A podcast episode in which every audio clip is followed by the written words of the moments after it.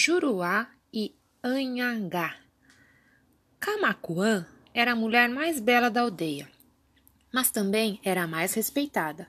Afinal de contas, ela tinha um marido que, além de guerreiro, era onça. Camacuã teve dois filhos, Juruá e Iauareté Mirim. Juruá tornou-se excelente caçador vinha com caça farta e presenteava seu irmão, seu pai, sua mãe e todos da aldeia.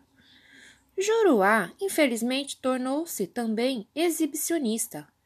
Caçava além das necessidades e muitas vezes deixou animais apodrecerem na floresta pelo prazer de matar. Um dia, Anhangá, o espírito protetor das florestas, se apresentou a ele na forma de uma branca borboleta e disse: Juruá, que tal buscar o alimento somente para suprir a fome? Juruá não deu ouvidos à borboleta. Então, Anhangá apareceu novamente diante de Juruá na forma de um beija-flor. Juruá, pare rápido! Tupã não está gostando disso e me deu autoridade para fazê-lo parar de uma vez. Uma lua se passou. Uma noite, Anhangá apareceu como coruja diante de Juruá e disse: Escute, Juruá, se você não parar com tanta desordem, uma tragédia pode acontecer. Isso é uma ameaça? Não, isso é uma visão. Outra lua se passou.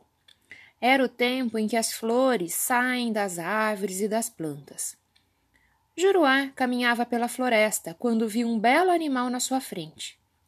Era o mais arisco e o mais difícil de caçar. Era um lindo cervo. Era de um branco raro e seus pés eram como as mais rápidas flechas em disparada. Juruá também era ágil e rápido. Armou o arco e atirou. Acertou em cheio. O cervo caiu. Juruá se aproximou.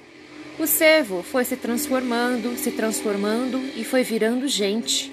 Foi virando uma mulher. Era sua mãe. A lua cheia brilhou avermelhada naquele dia. A coruja assobiou.